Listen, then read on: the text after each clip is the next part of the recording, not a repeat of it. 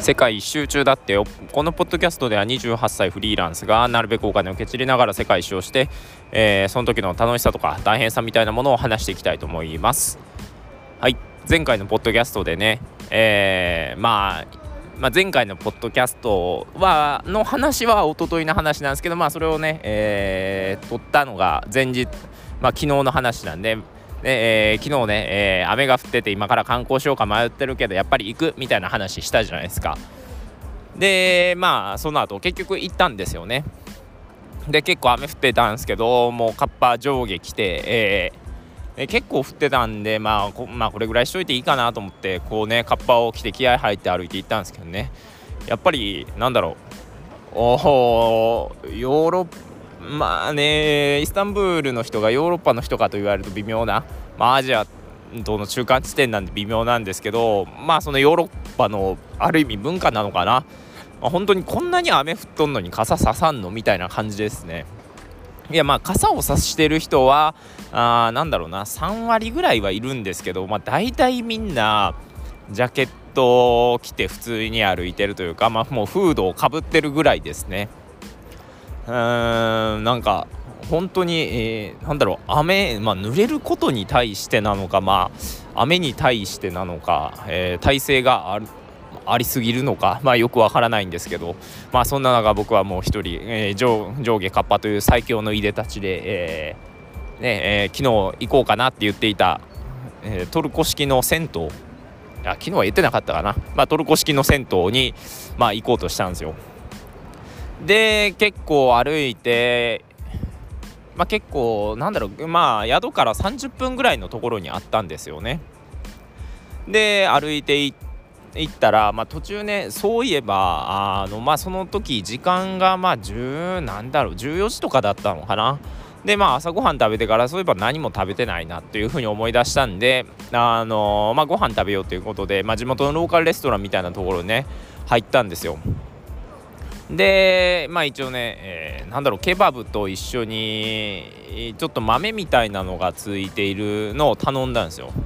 まあそうしたらねまあそれとあと結局コーラ頼んだんですけども240リラ。日本円に直すと1700円ぐらい。でまあ正直ね味はまあ結構うまかったっちゃうまかったんですけどもうそこまでのもう日本だったらもっとええもん食えるわっていう感じが半端ないですね。であとね本当にもう皿がでかすぎる。皿がでかいというかもうねもうまあ皿がでかいイコールまあもう飯が多すぎるなんですけどもう2人分なんかこれっていうぐらいもうでかいですね。なんだろうパンもう何枚もなんだろうななんかこうトルトルコ的なパンっていうのかな。もうなんまあちょっと言い方悪いんですけど何の劣化版みたいなパンが3枚ぐらいあってでケバブと、えー、まあ野菜がちょっととそれになんかすごい細かい豆みたいな大豆なのかな？っていうのがもうすごい大量にあってもう正直ね、えー、何回も言ってるんですけど残したくはないんですけども腹がはち切れると。いうことで、まあ、限界まで食べたんですけども無理ってなってちょっとパン232枚ぐらいかな残しちゃいましたね。それでもうやばい。腹ぶっ壊れるわと思ってお店出てさあこれからどうしようかなと思ったらそうだと思って今からなんならその銭湯行くんだと。しかもね、えー、そのねトルコ式の銭湯話に聞いていたんですけどその寝っ転がってうつ伏せになってえー、なんだろう赤すりみたいなのをしてもらうみたいなの聞いたんですよ。でもそれ思い出した後めちゃくちゃ後悔しましたよね。今からこんな腹パンパンなのにうつ伏せになるのかとそれでゴリゴリされるのかみたいな。口から出ちゃうんじゃねえかなって思って。まあででちょっとねもう正直帰ろうかなっていうのも思ったんですよ。で今その場所がまあ30分ぐらい歩いて30分ぐらいの場所のうちの20分ぐらいの地点のところなんでまあぶっちゃけも銭湯は近かったんですけどまあもうお腹がパンパンになるすぎなりすぎてもうそもそもめっちゃだるいっていうこともあるしでまあ本当に今うつ伏せになったらもう絶対出るぐらいきつかったんですよ。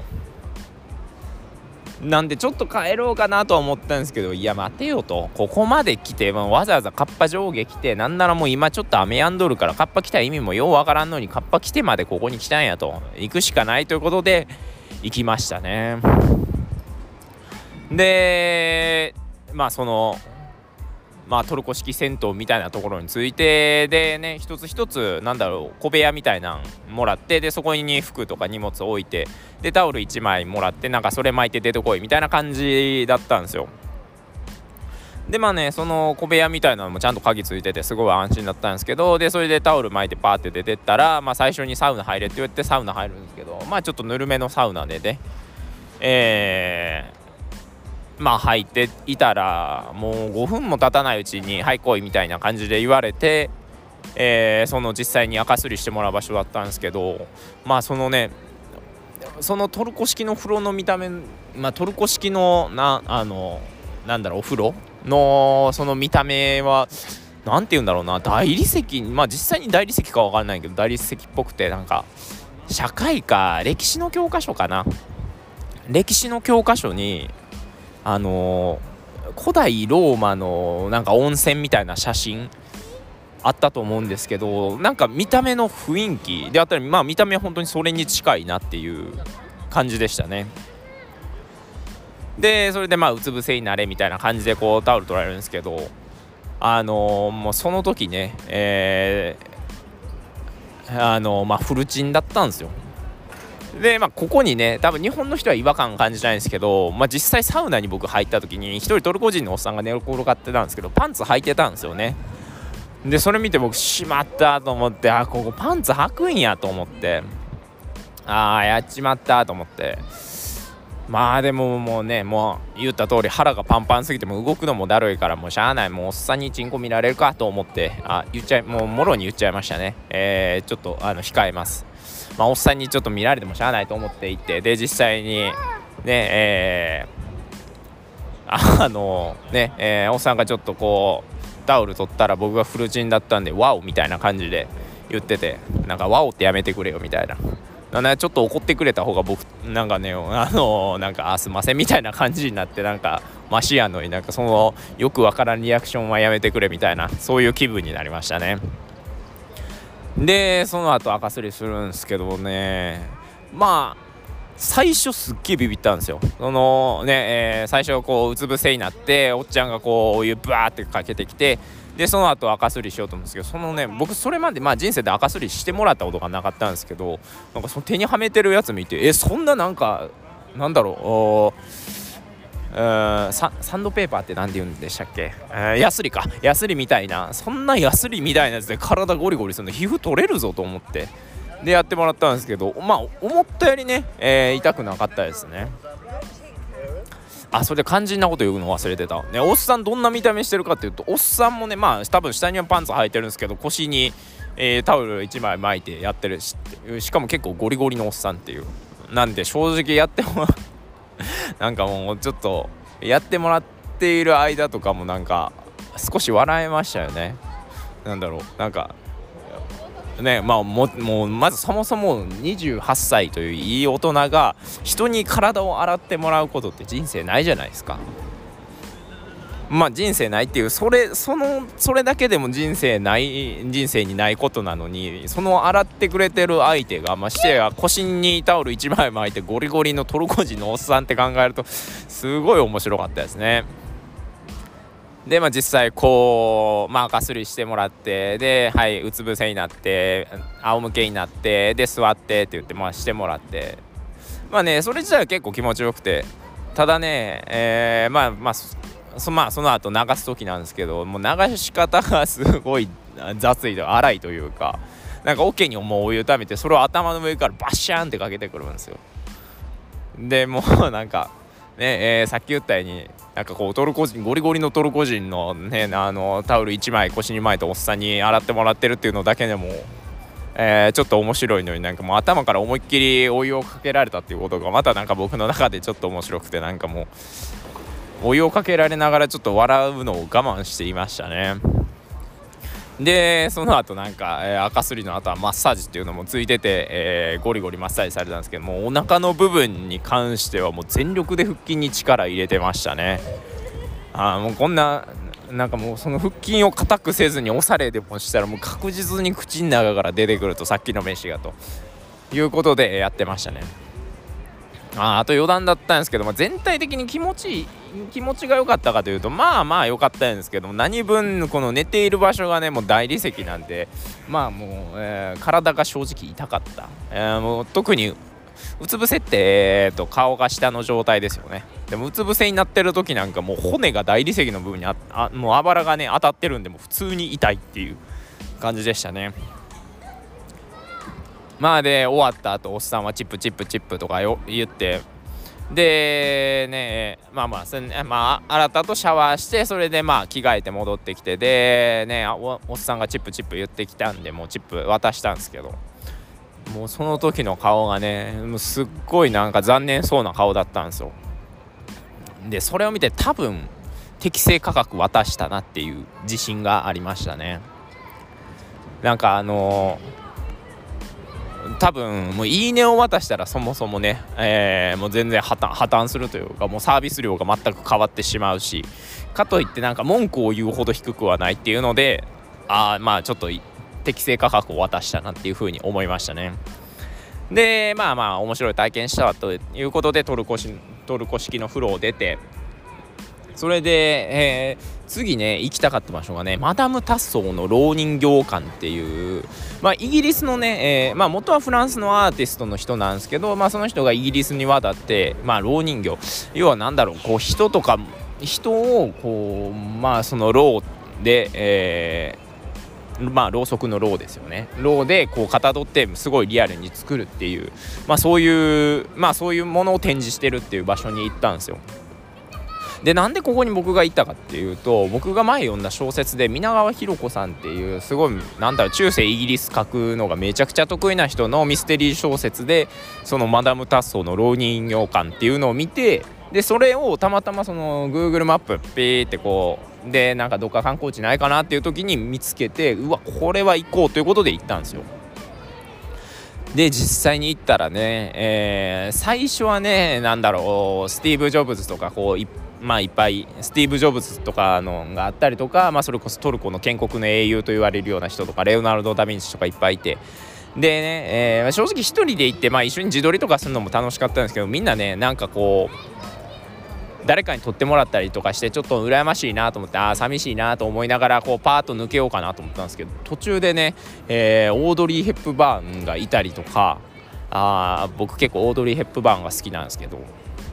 なそれとかあのスティーブン・スピルバーグがいてこう横に座って一緒に映画撮ってるみたいな風景撮れるみたいなとかあってもう僕もだんだん楽しくなってきてもうそこら辺にいる人にちょっと撮って撮ってくれとか言ってなかなかねそういうの頼むの僕ちょっとこうためらっちゃうんですけど、えー、結構ねテンションが上がりまくって、えー、無事頼めましたね。まあそれでまあ老人形館まあ本当に他にはこうムービースターとかあとはアーティストまあ本当に世界的に有名な人のアーティストとかってもうパシャパシャパシャパシャ写真撮っても満足して、えー、宿に戻りましたね。まあ、そんなね宿に戻る時も、まあ、そこのね、えー、マダム・タッソの老人形館がある道っていうのが、まあ、結構有名ななるまあ、カフェとか買い物とかするような道でで何で有名かっていうと、まあ、雰囲気がめちゃくちゃいいんですよね。まあ、雰囲気がいいっても完全にヨーロッパの街並みなんでまあね、えー、アジア人の僕からしたらまあすごい珍しいというかまあヨーロッパ的美しさだなと、ま、しかも路面電車がこうね走ってるんでまあそれも相まってめちゃくちゃ綺麗だなっていうふうにまあ思いましたね。で宿に着いた宿に着いてまあ例のごとくねえー、と宿の屋上に行ったらフランス人とね、えスコットランド人。まあそのスコットランド人がね、えすごい仲良くてそのスコットランド人がね、えまあそのお風呂の場所を教えてくれてたんですけど。でまあフランス人は今日来たって言ってまあ仲良く喋ってた感じですね。でそのスコットランド人に、まあ、風呂行ってきためちゃくちゃ面白かったみたいな話をしたらそのスコットランド人がだろうみたいな。でその後フランス人に「お前も行ってこいよ」って言ってその後来た、えー、どこリビアリビアの人でその後来たアゼルバイジャンの人にもおすすめしまくってもうあまりにもねそのスコットランド人がおすすめしまくってるんでお前あのなんかコミッションって何て言うんだ？